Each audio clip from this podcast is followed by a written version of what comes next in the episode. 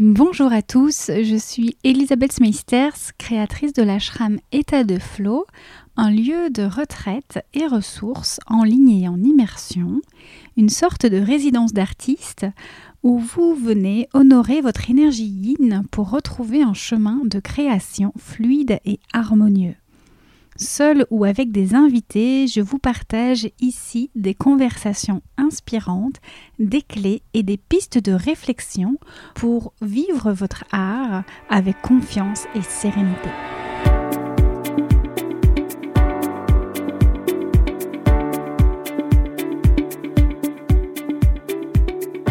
Parce qu'avant tout, dans la vie, il nous faut de la poésie quand j'ai vu cette phrase défiler sur mon feed LinkedIn il y a quelques mois, je crois que j'ai sursauté. Je cherchais à ce moment-là à comprendre, comme s'il fallait comprendre, à quoi ça rimait toutes ces œuvres que je mettais au monde. La réponse était là, devant moi, à mettre de la poésie dans ma vie et dans celle des regardeurs. Ni plus, ni moins. Et les œuvres de l'auteur de cette phrase, qui résonnait déjà en moi comme un mantra, n'étaient pas moins éblouissantes. De la poésie, j'en ai eu le cœur comblé en parcourant ses créations. Mon invité du jour remet la poésie et la matière au centre de sa vie après un événement important qui sépare définitivement sa vie en deux pans, l'avant et l'après. Dans l'avant, il y a la course au toujours plus dans sa propre agence de création, désalignée de ses valeurs, et dans l'après, il y a la douceur et la lenteur dans une création cohérente et poétique de joaillerie et de sculpture. Ensemble, nous parlons du point de bascule qui clôt un chapitre pour en ouvrir un autre. Nous parlons de la confiance qu'il habite à ce moment-là, malgré le fait qu'elle ne connaît pas encore ce qui vient de la nécessité pour elle de revenir à la matière et de remettre de la poésie dans sa vie. Je ne vous en dis pas plus et je vous laisse avec ma conversation avec Céline Larénie. Bonne écoute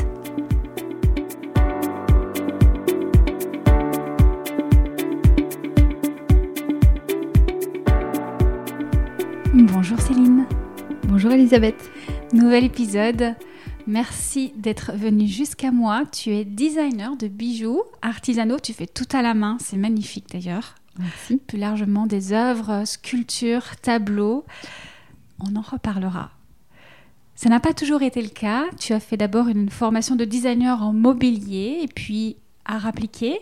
Tu es devenu graphiste, tu as, monté ta propre agence de création, plutôt dans le secteur de la cosmétique. Mhm. Et il y a quelques années de cela, une accumulation d'événements et de ressentis te fait changer de secteur avec une volonté, je crois, de revenir à la matière. Et là, c'est le bijou, le métal qui arrive à toi.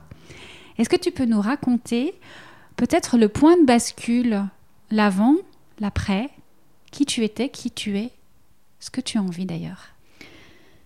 Alors le point de bascule, c'est arrivé euh, au fur et à mesure.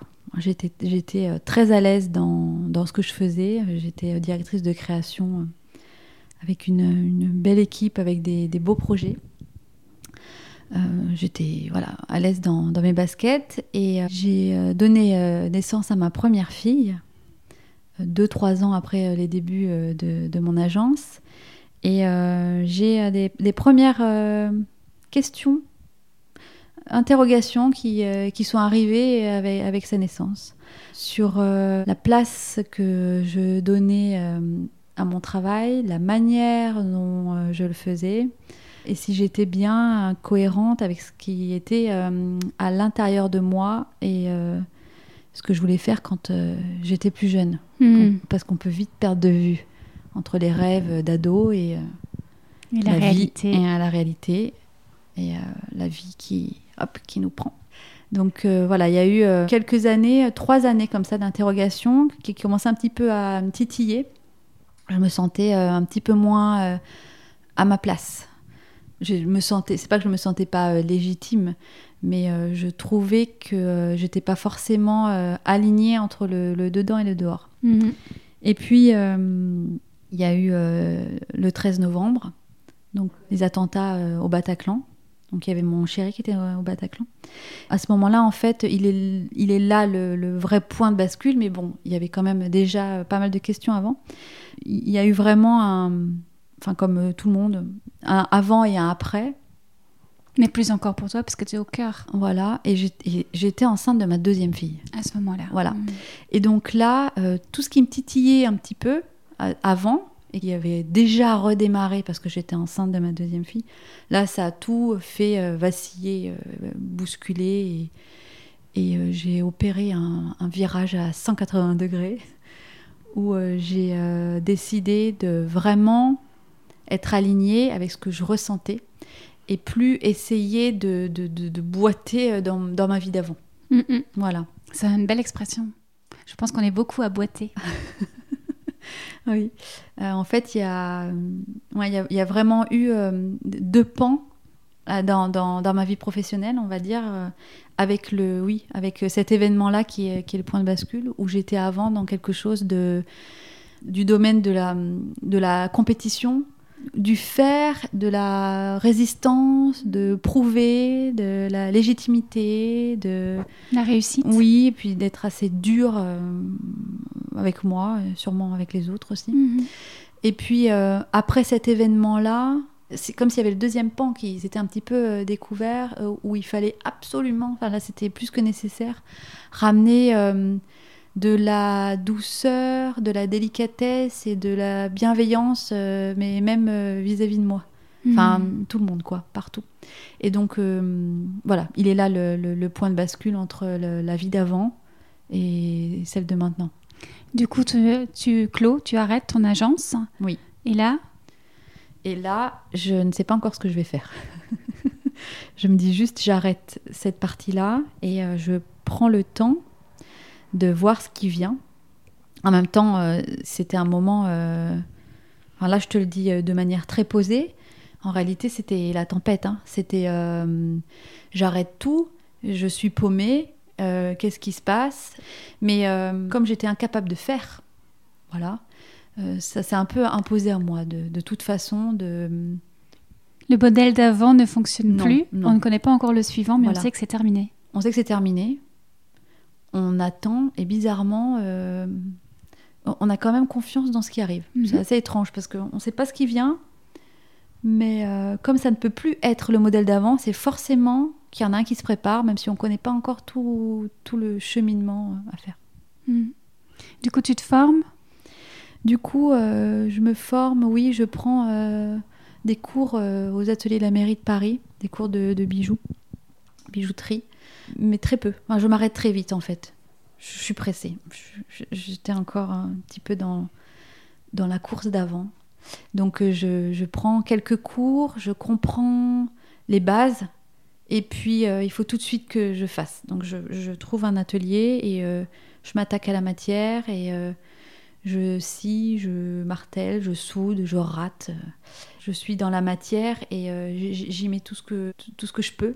On dit souvent que quand on est perdu, enfin, c'est parce qu'on est beaucoup dans le mental en fait, et le fait de revenir à la matière, on revient au corps. Voilà, il fallait s'ancrer quelque part là, sinon je... c'était trop dur en fait. Donc ça m'a permis de m'ancrer et de tenir bon, même si je ne savais pas encore où j'allais. Parce qu'au mhm. début, c'était pas vraiment des bijoux, je faisais plus des sculptures. Je savais pas trop où j'allais en fait. Mais T'explorais. Euh, voilà, un peu tout. Mhm. en tout cas, j'utilisais les, techniques de la bijouterie.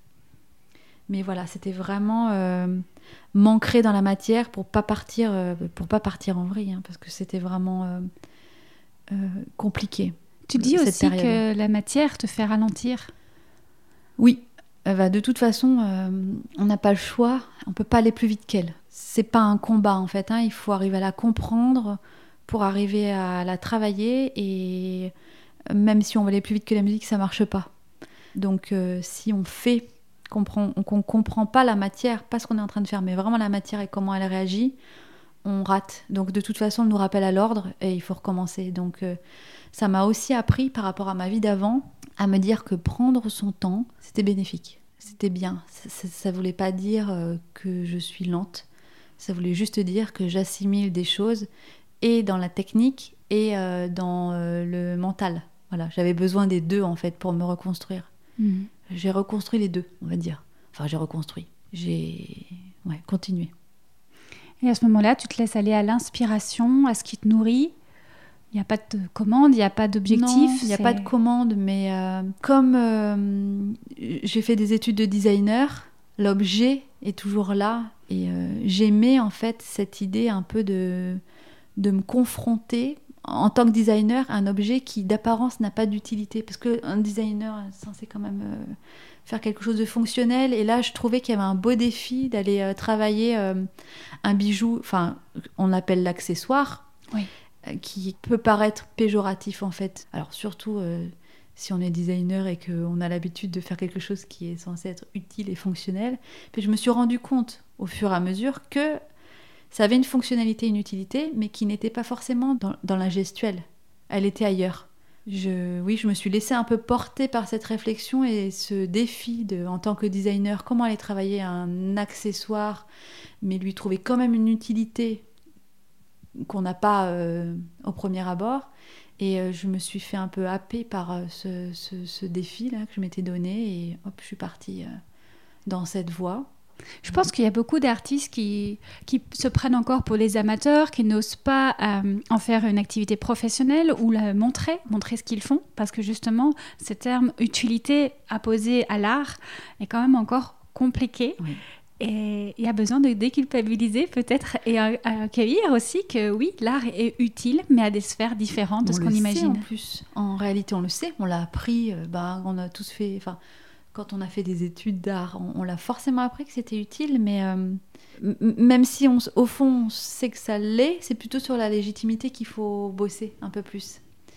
Euh, sauf que après euh, les, événements que, que j'avais traversés, on n'est plus trop à se poser ce genre de questions de légitimité ou pas. On y va parce que on a besoin, on a besoin d'être bien. Hmm. On n'a plus besoin de se poser la question de est-ce que je suis légitime ou pas on, s'en fout un petit peu. Et créer te permet d'être bien. Oui, voilà. Du moment où on est beaucoup plus bienveillant avec soi-même, on se pose plus trop cette question. Hmm. Voilà. Le métal, c'est une évidence pour toi à ce moment-là? Alors, pas du tout. Ouais. Non, pas du tout. C'est une des matières que j'aimais le moins. Le bois, par exemple, c'est beau, c'est chaud, enfin c'est chaleureux, voilà. Le métal, moi j'avais beaucoup d'a priori, c'est froid, c'est dur à travailler, c'est coupant. La limaille, tout ça, c'est désagréable. Mais je me suis rendu compte en fait que euh, c'était vivant. C'est-à-dire que quand tu portes un bijou, un bracelet, tu vas, tu vas le mettre sur ton, sur ton poignet, il est froid. Donc tu peux avoir ce côté un petit peu désagréable de, de, corps étranger. Là. qu'est-ce que ça vient faire là? Mais tu te rends compte très vite que ça prend euh, la chaleur de ton corps et qu'il y a une espèce d'alchimie en fait entre le, le, métal et, et, toi. Ça m'a plu. Hein, c'est comme si c'était un peu un, un secret, un, truc caché que j'avais découvert au fur et à mesure où j'avais euh, travaillé le métal. Le pouvoir du métal. Ouais, et puis en plus, euh, au-delà du, du, côté froid, je, m'étais mis une, autre idée, c'était même si on est sur une matière dure, faire de mes bijoux quelque chose de très, de donner l'impression que c'était encore dans l'esquisse et que c'était en train de faire. Donc j'avais cette envie-là de travailler le métal pour essayer de contrer euh, mes, a priori. Mm. Voilà. Tu dis ça très bien maintenant, puisque on va pouvoir euh, un petit peu parler euh, de tes œuvres, parce que c'est pour moi plus que des bijoux, c'est des œuvres. Hein. tu viens de le dire, il y a comme des aspérités, il y a une âme, tu essayes vraiment de leur donner vie. Mm. C'est c'est pas juste un bijou qui est posé euh, sur notre bras. Il y a cette idée aussi de ta part, en tant qu'artiste et créatrice, de la curiosité de ce que ça va donner. Tu as ton onglet art et essai dans, sur ton site internet. Voilà, c'est d'être dans la recherche aussi de ce que ça va offrir. Oui, parce qu'en fait, je voulais pas me cantonner euh, juste aux bijoux, que c'est trop réducteur par rapport à tout ce qu'on peut faire. J'ai fait une rubrique art et essai, enfin essai surtout, parce que euh, je, je, savais qu'il fallait pas que je fasse un onglet comme bijoux où, on avait l'impression d'avoir quelque chose de terminé.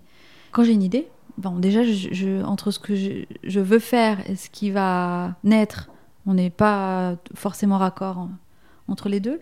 Et en plus, je sais jamais si c'est terminé. En fait, un bijou, à un moment donné, il faut quand même le terminer parce que quand il n'est pas en or, il part à la dorure. Et quand il part à la dorure et qu'il est plaqué or, poinçonné, bon, là, c'est acté que c'est terminé, je peux pas y retoucher. La sculpture, en fait, euh, si j'attends de décider moi-même que c'est terminé, je ne la montre pas.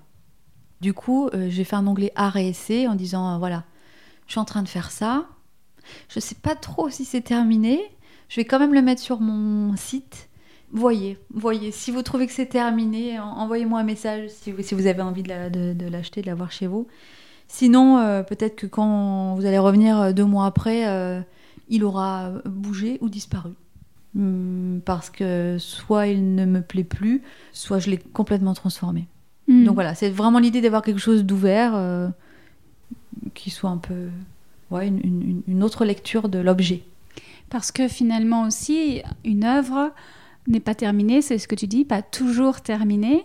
Mais est-ce que ça n'a pas un rapport avec nous-mêmes, là où on en est personnellement? Quand on est artiste, on crée souvent à partir de soi, de ce Bah qu'on oui, ressent, de ce qu'on vit. Oui, ça fluctue en fonction de l'émotion dans laquelle on est. Hum, Il y a des jours, je suis très contente. Je suis quasi sûre que c'est terminé.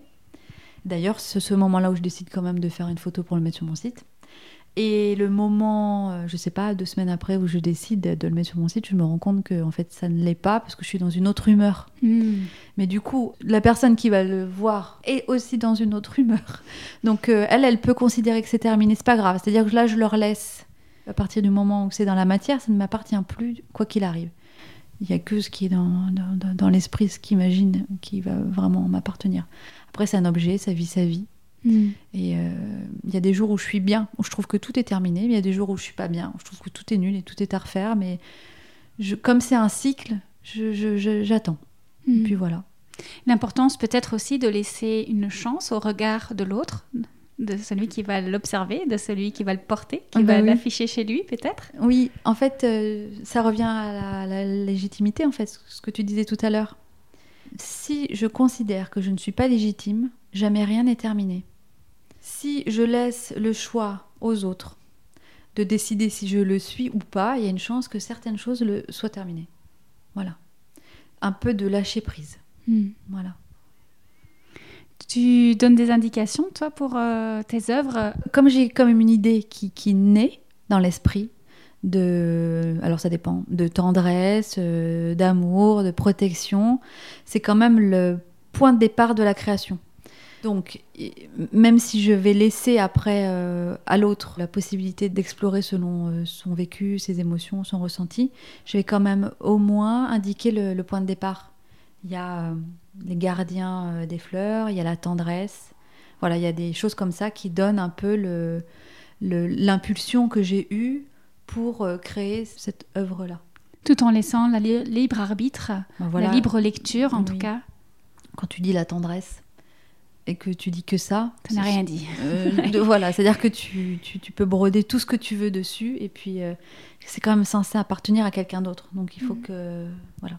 Hmm. Sur ton Instagram, tu écris Respectons le temps de la création plutôt que le calendrier de la mode. Oui. Je trouve que c'est aussi à voir avec ce qu'on vient de partager. Le fait que ben, quelque chose n'est pas forcément terminé. On parlait de ralentir tout à l'heure, de pas forcément essayer de faire quelque chose qu'on attend de toi. Oui, et puis c'est aussi un petit clin d'œil à, ma vie d'avant.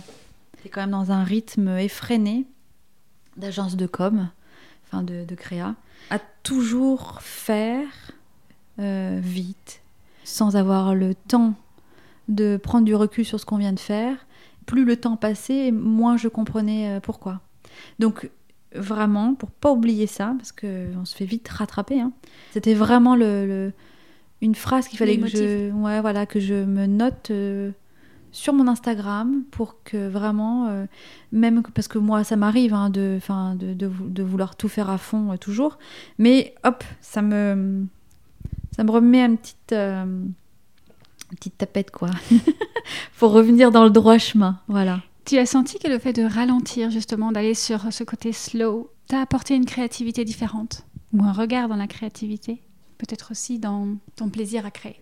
j'ai quand même toujours eu de plaisir à créer, même quand c'était vite. Il y a ce côté désagréable parce que t'as pas le temps de, savourer ce que tu es en train de faire. Mais j'aime créer, quoi qu'il arrive. Ce que ça a changé, c'est que comme j'ai du temps, c'est bien aligné avec ce que je ressens. Mais le plaisir, euh, il a quand même toujours été là, le plaisir. C'est ce qui te manquait d'ailleurs dans la- ce premier pan dont tu nous as parlé tout à l'heure. Oui. C'était d'être alignée, cohérente, Oui, de vérifier que ça l'était toujours. Oui. D'ailleurs, euh, tu vois, je, par exemple, j'ai une commande d'un d'un bracelet euh, en or pour une personne qui va me- m'expliquer euh, ce que signifie ce bracelet pour elle, par exemple.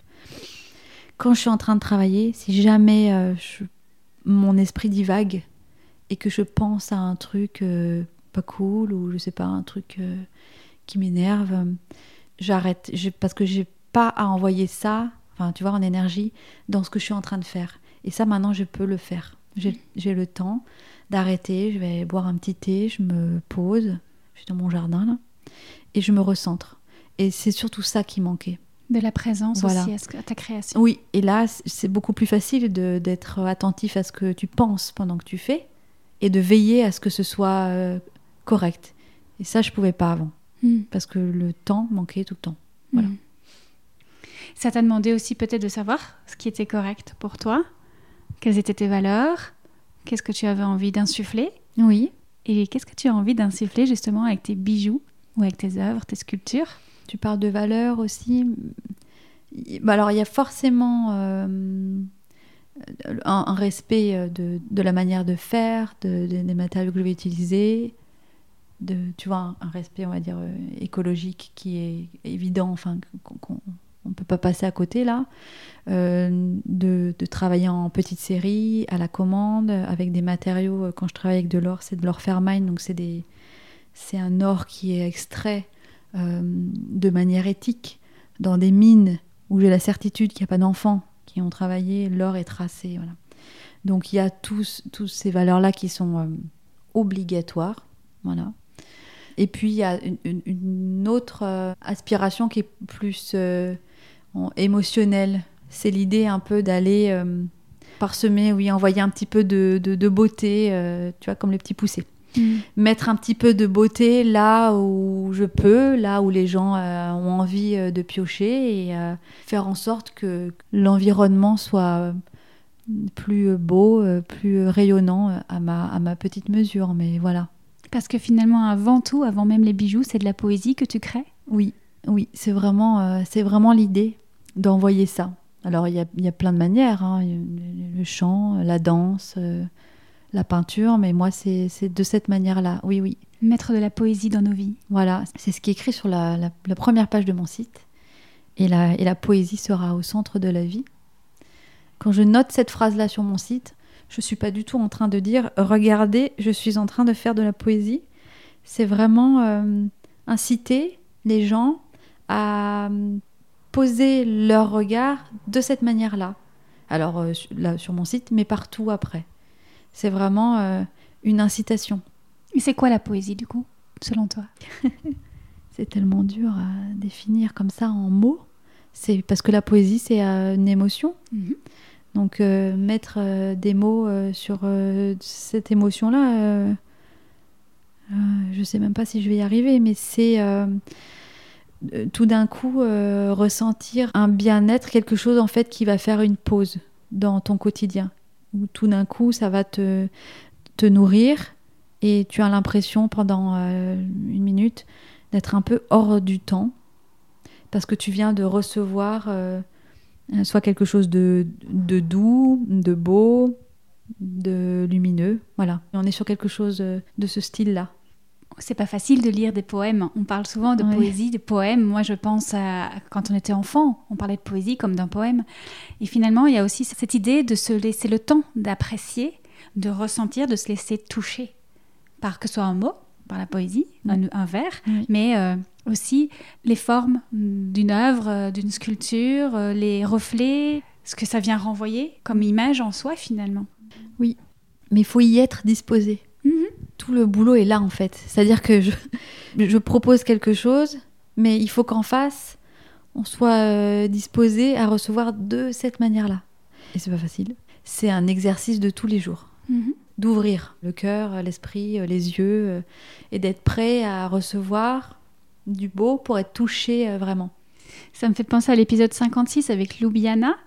Elle parle de gratitude, de l'idée de chaque jour noter ce qui a été bien, joli, beau, ce qui nous est arrivé et Mhm. qu'on a envie de garder dans une journée. Mais il y a aussi peut-être, donc, on met de l'intention sur qu'est-ce qui est beau, qu'est-ce qui est agréable pour moi aujourd'hui, qu'est-ce que je retiens? Il a fallu mettre une intention. On peut aussi poser l'intention de se dire, je vais observer la poésie tous les gestes, n'importe quel geste, en fait, n'importe quelle œuvre peut nous apporter euh, de la poésie, peut-être une conversation, peut-être ce moment, c'est aussi l'histoire d'un moment. Oui, de la gratitude sans qu'il y ait de la béatitude. Voilà, c'est qu'en fait, c'est pas parce qu'on va ouvrir, je vais dire le regard, mais bon, le cœur plutôt, à recevoir de la beauté que tout d'un coup on devient complètement euh, niais. Tu mhm. vois, c'est vraiment euh, cette dualité, c'est-à-dire qu'on peut être très bien ancré, avoir les deux pieds sur terre, et en même temps accueillir ce qui est euh, déjà là. Mhm. Et se laisser nourrir de ça, grandir, toucher. Et on peut aussi, euh, après, nourrir les autres. Mhm. C'est les deux. On en vient à une question qui me semble primordiale, c'est de savoir en quoi le beau et la poésie peuvent changer quelque chose dans nos vies. Bah, c'est comme l'art, hein, c'est. Oui. C'est euh, parce que bah, ça rend heureux en fait. C'est ça, ça, ça te nourrit. Pourquoi? Parce que tu peux lire le même événement de deux manières et autant choisir celle qui va te faire du bien. Hmm. Voilà. C'est aussi simple que ça en fait. C'est-à-dire que tu peux euh, décider que tu es euh, dans les bouchons en voiture, que c'est la galère et que tu es en retard.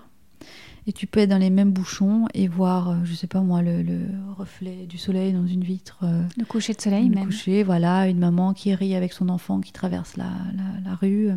C'est la même vie, c'est le même événement, mais tu choisis ta réalité. Voilà. Ça sert à ça un peu pour moi. Le... Ça m'a quand même bien, bien aidé euh, après le Bataclan. C'était la seule option. C'était la seule option pour continuer, tenir. et puis, ouais, faire que tout ça grandissent mhm. quand même. Au-delà des bijoux, comment est-ce que toi tu amènes la poésie dans ta vie? C'est plein de petits euh, détails euh, qui peuvent paraître insignifiants, mais qui vont emmener euh, des sourires. Je, par exemple, j'ai des, je sais pas comment on appelle ça, des trucs pour faire les bulles là. voilà, il y a des machines à bulles là, dans lesquelles tu souffles, qui sont dans la voiture de, de, chaque côté à la portière de mes filles. Et en général, quand, quand on est dans les bouchons, voilà, par exemple, on ouvre les fenêtres et on, elles font des bulles. C'est leur grand truc. Par exemple, ça, c'est ramener euh, de la poésie euh, dans la vie euh, de tout le monde. c'est rigolo, hein, ça marche plutôt bien. Hein, les gens sourient. ben voilà, arrête de, de, se dire quand ils sont dans des bouchons. Hein, c'est hop, on offre un petit, un petit espace hors du temps qui les renvoie en enfance voilà, c'est des petits détails comme ça. Et les filles, euh, mes filles, elles, adorent ça et elles s'en nourrissent aussi. C'est-à-dire que c'est un échange. On envoie du petit bonheur, on en reçoit aussi. C'est voilà. Du coup, on pourrait parler de l'état de flow. Tu parles d'être hors du temps. Ouais, c'est ça. Oui, oui. Est-ce que la poésie amène à l'état de flow? Est-ce qu'elles euh, elles ont un lien? Elle y contribue, oui. Ouais, ouais, c'est comme une passerelle un peu la poésie vers le flow. Si tu l'accueilles, hop, tu, tu, tu, y vas euh, tranquillement. Voilà, donc elle, elle permet ça. Ce serait quoi du coup, toi, Céline, ta définition de l'état de flow? Cette question, elle est dure parce que chaque jour, je peux te faire une réponse différente, mhm. déjà. Évidemment. Donc, aujourd'hui, si je réponds à cette question, euh, pour moi, l'état de flow, c'est quand je, je, pars de mon esprit. Voilà, c'est ça. C'est-à-dire que je ne suis plus dans l'esprit. Je vais dire, je suis dans l'instant présent parce que je savoure tu vois, ça m'arrive souvent quand je fabrique, par exemple. Je savoure le moment où je fais et je suis plus du tout dans l'esprit. Je suis dans autre chose, dans... je suis en harmonie avec tout. Voilà, aujourd'hui, ce serait ça ma définition. Tu ressens des choses euh, agréables, confortables. ouais, ouais, ouais. On n'a pas envie d'être ailleurs. On a besoin de rien. On, se suffit. Mm. voilà, c'est ça. On se nourrit de ce qui est. On, se nourrit de ce qui est et c'est bizarre. C'est-à-dire qu'on on, est hors de soi et en même temps très ancré. Mhm. Voilà, une espèce de, de, choses comme ça. On parlait tout à l'heure de l'évolution de nos œuvres euh, en temps réel, éventuellement. Est-ce que tu recherches cette harmonie dont tu viens de parler dans tes œuvres? Est-ce que c'est ainsi que tu peux déterminer qu'une œuvre est terminée ou pas, en fonction de ce que tu ressens en l'observant? Oui, bah c'est souvent, tous, je crois, quand on se sent bien, c'est que ça nous renvoie quelque chose de correct. C'est pour ça que je te dis, elle va être terminée parce que je suis en harmonie avec elle ou bien elle est en harmonie avec moi, je ne sais pas. Enfin, on est tous les deux euh, raccords. Puis quand tu n'es pas en harmonie. Bah voilà, mais maintenant je m'inquiète plus. C'est-à-dire que des fois, quand je suis plus en harmonie, je me dis pas forcément que l'œuvre n'est pas terminée. Je me dis que c'est peut-être moi qui dois faire un tour et repasser plus tard. C'est peut-être aussi pour ça que certaines œuvres vont, vont toucher certaines personnes et pas d'autres. Parce qu'elles font écho oui. ou pas. Et puis des fois, c'est la nature qui décide, tu vois, que l'harmonie n'est pas là. Oh, des fois, c'est même pas moi. Mm. C'est-à-dire que j'avais fait un tableau avec euh, une feuille en métal et une pensée violette, une fleur séchée, où je travaillais justement sur le rapport entre euh, l'éternel et euh, l'éphémère, voilà. Et en fait, c'était, je trouvais ça joli, c'était violet, pastel et doré. Sauf qu'en fait, cette fleur-là ne le permet pas, parce qu'elle elle a passé de couleur. Euh, pourtant, celui-ci, je trouvais qu'il était fini. Mais bon, non, en fait, non. Donc, en fait, tu vois, des fois, c'est pas moi qui décide. Il faut que j'utilise une autre technique si je veux garder cette, euh, cette couleur-là. Euh, donc, après, il faut aussi se laisser faire par la matière. C'est ce qu'on disait tout à l'heure. Il y a le fer, enfin, le fer, le métal, mais il y a aussi le pétale. Il y a, il y a le métal, mais il y a aussi l'organique, en fait, qui est, qui est vivant, avec lequel je dois adapter donc, euh, c'est pas toujours moi qui décide. Mhm. Voilà. Mhm. La nature, d'ailleurs, on en parle. Ça fait partie de tes inspirations, je crois. Oui, c'est la principale euh, inspiration euh, qui est pour moi sans limite. Mhm. Sans limite. Ça peut être de l'infini petit à l'infini grand. Tu trouveras toujours quelque chose à faire avec. Autant dans les matériaux que dans les messages? En fait, ce qui m'inspire, c'est que c'est parfait. Enfin, tu vois, c'est que peu importe ce qui arrive, c'est toujours beau. Que ce soit un bout de bois, une racine, une feuille, euh, c'est toujours parfait. Donc c'est pour moi euh, inépuisable comme euh, déjà source d'émerveillement. Et puis du coup, quand tu es émerveillé, tu es forcément inspiré. Et après, je, je, peux aussi aller travailler. donc là, on parle pas de bijoux, mais on est plutôt sur les sculptures. J'aime bien prendre des choses qui peuvent paraître insignifiantes aux yeux de, pas mal de gens, tu vois, un bout de bois euh, cassé, et venir euh, le, sublimer et lui redonner un peu toute sa, toute sa noblesse et dire, euh, regardez, rien n'est insignifiant, ce bout d'écorce là qui était par terre, en fait, il est juste beau. Voilà, donc moi j'accompagne un peu l'honorer. Voilà. Ouais, c'est ça, l'honorer. Je le câline un peu, tu vois. Je mets des petits pansements dorés. Je lui dis non, non, mais toi aussi, tu vaux la peine d'être là. Mm. Donc euh, voilà. Il y a quand même un, pouvoir vibratoire dans tout ça qui est réel. Oui, je crois, oui. Enfin, moi, j'y crois. Oui, oui, oui, bien sûr. Après, c'est vraiment à chacun d'être appelé, de ressentir ou pas. Il y a des gens qui vont passer à côté parce que ils vont pas recevoir. Euh, voilà, mais c'est pour ça, exactement. Comme moi, je crois beaucoup à ça, je fais très attention aux pensées que j'ai au moment où je crée je, pense vraiment que tu inscris, enfin que l'esprit inscrit aussi dans la matière. Donc je, fais attention à ça, mhm. effectivement. Mhm.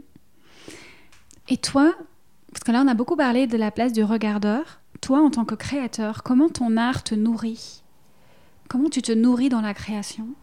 Est-ce qu'aujourd'hui, quelques années plus tard, tu te nourris encore de ce rien, de ce rapport avec la matière?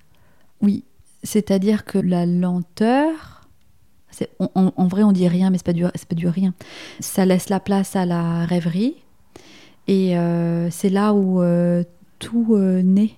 Mm. Voilà. C'est-à-dire que quand tu laisses la rêverie arriver et que tu, tu arrives à pas contrôler ce que tu penses, c'est à ce moment-là où ça t'embarque et où tu es inspiré en fait. En fait, quand tu rêves à quelque chose et que tout d'un coup ça revibre à l'intérieur et tu fais oh yes, j'ai trop envie de faire euh, ce truc-là, hop, voilà, c'est reparti.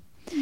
C'est comme ça en fait. Mais euh, il faut le temps de la rêverie et euh, du calme pour laisser la place à à l'œuvre à l'œuvre parce que c'est pas c'est pas à la pensée justement hein. je voulais pas dire ça c'est c'est abandonner à la rêverie oui il faut s'abandonner c'est ça et vraiment mettre l'esprit de côté mm-hmm. faire confiance à ce qui on pourrait nommer du vide, mais qui ne l'est pas du tout.